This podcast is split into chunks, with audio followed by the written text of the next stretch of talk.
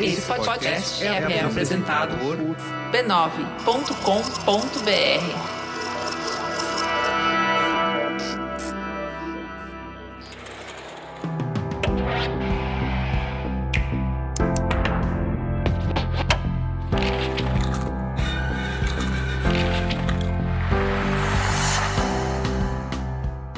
Mamileiros e mamiletes, bem-vindos ao nosso espaço de reflexão a partir de produções culturais. Eu sou a Juva Lauer. Eu sou a Cris Bartes e esse é o Mamilos Cultura.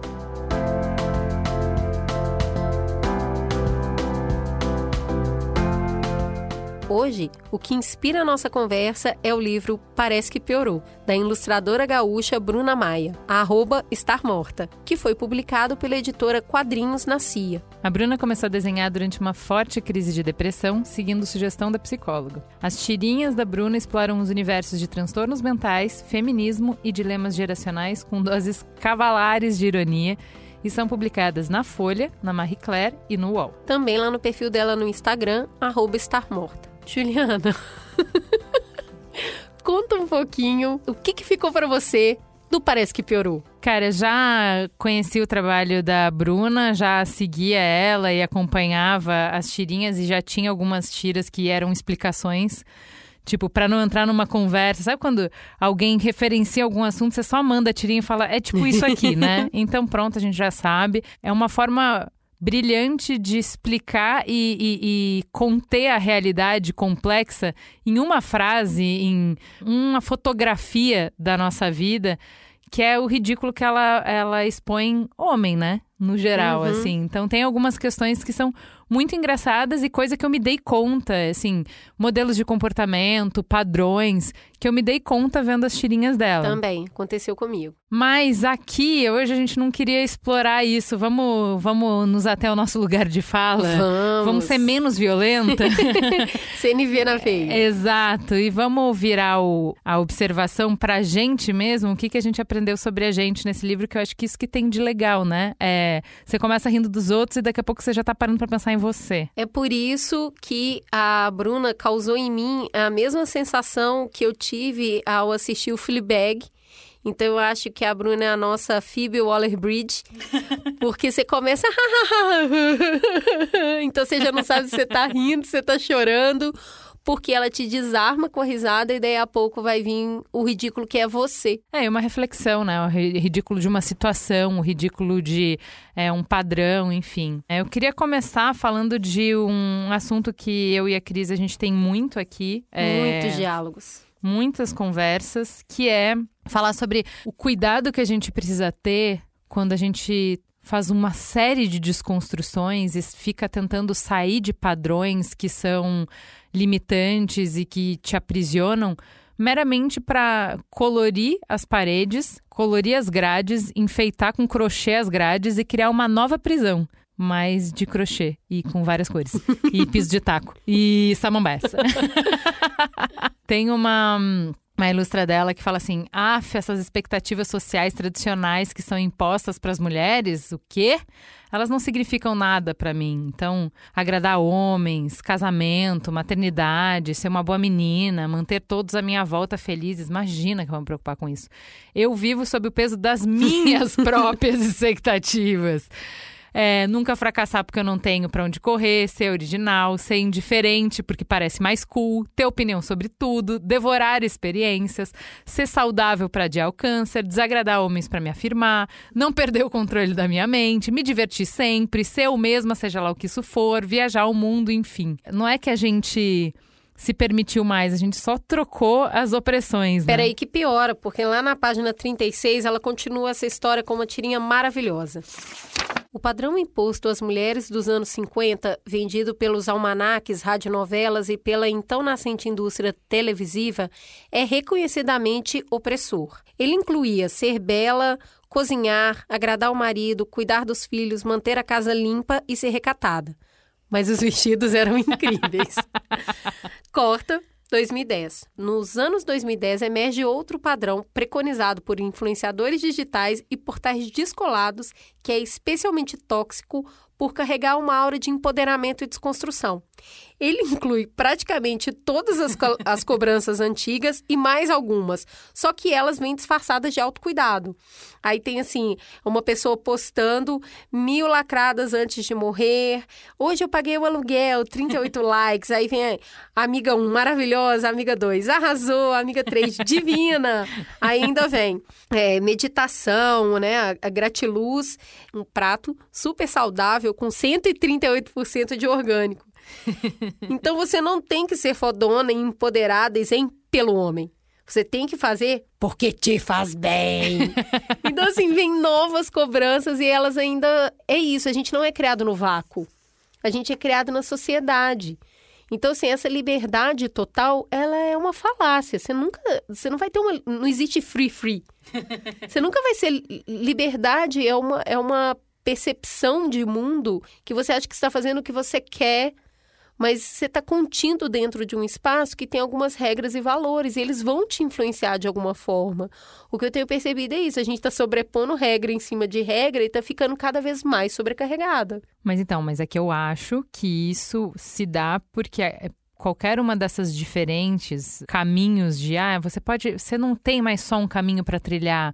Você pode escolher é o buffet de estilos de vida, sabe? De Aí você, mistura camarão com feijão, com macarrão, com nhoque, com não sei o que, daquela mistura muito louca. Não, você pode fazer o que você quiser, tá? Você tá livre para isso. Mas esse buffet tá onde? Tá dentro de um, uma não é sociedade é vácuo, da performance. É em que não importa qual linha que você seguir ou qual, o que, que você botar no seu prato, é, você tem que ser bom em tudo, você tem que conseguir dar conta de tudo, você sempre tá comendo demais, né? Eu gosto do, do humor dela porque faz ver o ridículo que a gente que a gente tá, que a gente às vezes tá lá toda se sentindo desconstruidona, julgando a tia, né? É. Porque você vê minha tia ainda presa a esses padrões, ou ai, ah, essa menina, essa Barbie que ainda é. fica querendo ser recatada do lar e não sei o que. Não, eu não super livre. Super eu livre. não. É isso, você escolhe o seu buffet de opressões e encontre aquele que te serve, te dá menos indigestão, talvez. e claro que a partir do momento que você enxerga esse, essa desconstrução com construção, com várias camadas, você passa por um processo de autoconhecimento. E o livro é maravilhoso nisso, porque ele traz uma seleção de personagens que você começa lendo falando: essa aqui é a fulana. Essa aqui é a ciclana. Até que você vai ver o espelho. Conta aí, Juliana, quem é você na fila do pão entre as personalidades que a Bruna elencou? É, ela fez um, um horóscopo, tá? E foi colocando características de mulheres. Então eu descobri pelo horóscopo da Bruna que, na verdade, eu sou uma canceriana, tá? Chorona e passiva-agressiva, Beatriz vive fazendo favores que ninguém pediu. Depois joga tudo na cara do favorecido involuntário. Júlio, eu não acredito que você não quis me dar uma carona até Carapicuíba, depois de tudo que eu fiz por você. Até dobrar o seu lençol eu dobrei. De que lençol você tá falando? Eu não pedi para dobrar lençol nenhum. Canceriano só se ferra mesmo com essa mania de ser bonzinho. Esse tanto de abnegação e rancor, segundo Beatriz, se deve ao fato dela ter nascido em 6 de julho. e Cris Bartz deu com a cara no espelho quando leu isso aqui. Lígia enche o saco de todos com seu transtorno obsessivo compulsivo e constante incapacidade de aceitar coisas e pessoas como são. Ninguém vai me ajudar a lavar a louça? Vocês são bagunceiros e porcos. E essa estante toda bagunçada, toda zoada. E aquele quadro ali tá todo torto. Virginiana odeia isso. As pessoas em volta dizem: calma, a gente acabou de almoçar, a gente tá vendo um jogo. Deixa, deixa a gente fazer a digestão em paz. Em vez de buscar tratamento psiquiátrico, Lígia prefere pensar que quem nasceu em 18 de setembro é assim mesmo.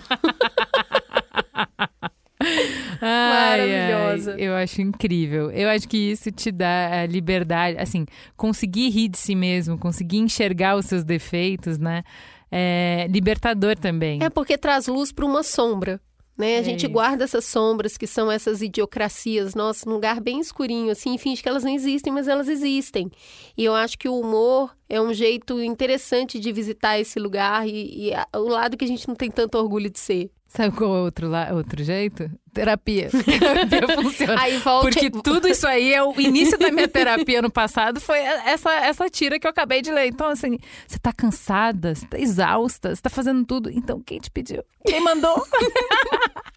quem é seu carrasco, amore? Hum, quem construiu essa prisão? Quem tem a chave dessa prisão? É Surpresa! É você mesma!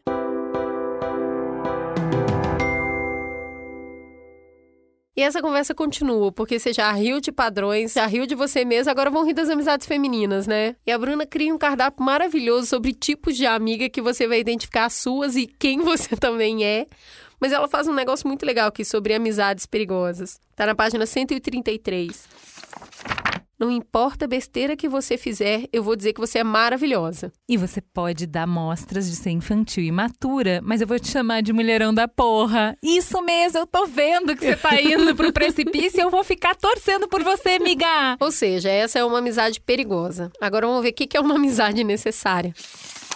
Amiga, eu te amo, mas apaga aquela indireta pro seu ex que você tá passando vergonha. Obrigada pelo toque, amiga. Eu preciso falar do fundo do coração. Gasta aquele dinheiro da cartomante análise.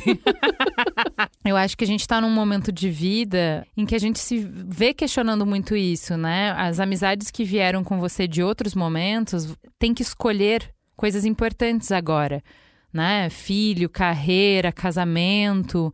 É, e, inevitavelmente, as pessoas que você ama, que correram junto com você até aqui, vão fazer escolhas diferentes da sua. Em que momento você tem que acolher? Em que momento você tem que só ouvir?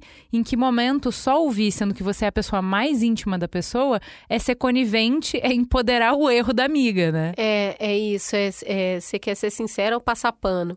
E na, a medida para isso é só você mesma e, e o potencial de esgarçar ou de unir mais a relação. Eu acho que se a gente para um minuto e fala, essa pessoa me ama, eu não concordo com o que ela está falando ou com o fato que ela está falando, mas ela não está falando para me prejudicar.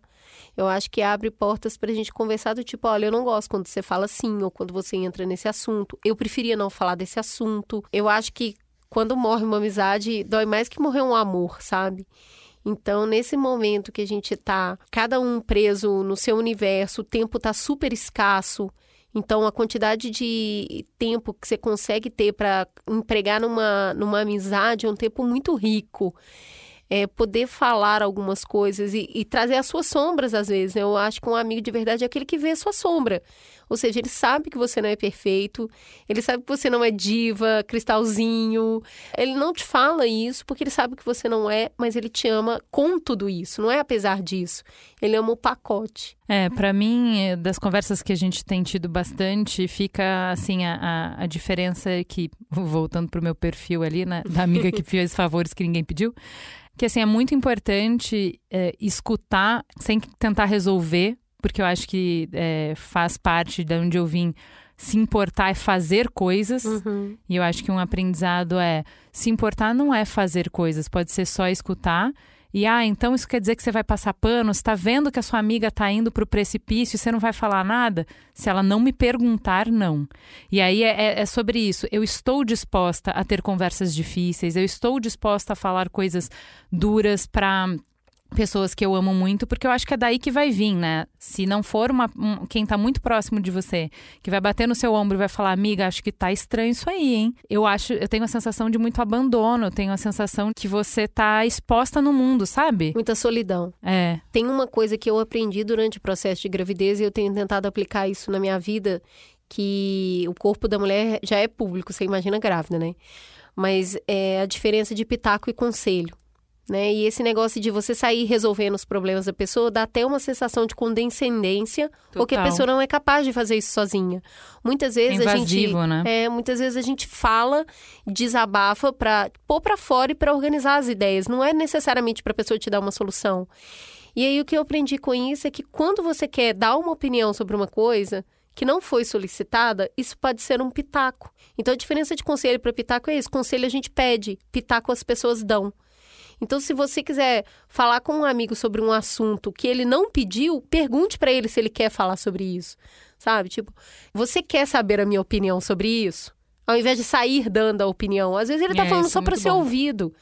Ou então, você quer falar sobre isso agora? Não, não quero, sim, eu quero. E aí você consegue distanciar um pouco esse lugar, porque não adianta um diálogo, não existe diálogo se as duas pessoas não quiserem falar. Isso. Você pode até estar tá querendo dar o conselho, se a pessoa não quer ouvir, não vai adiantar. Então uhum. ela tem que estar tá disposta. E aí você tem que esperar um momento para isso. Então eu tenho tentado aplicar essa regra muitas vezes, sabe? Você quer saber? Não quer? Então tá tudo bem. Fico eu com a minha opinião e tá aqui a minha escuta mesmo assim. Tá aí, temos um programa? Temos um programa, leiam, parece que piorou, que é uma delícia. Não piorou não, só melhorou. Boa semana, galera.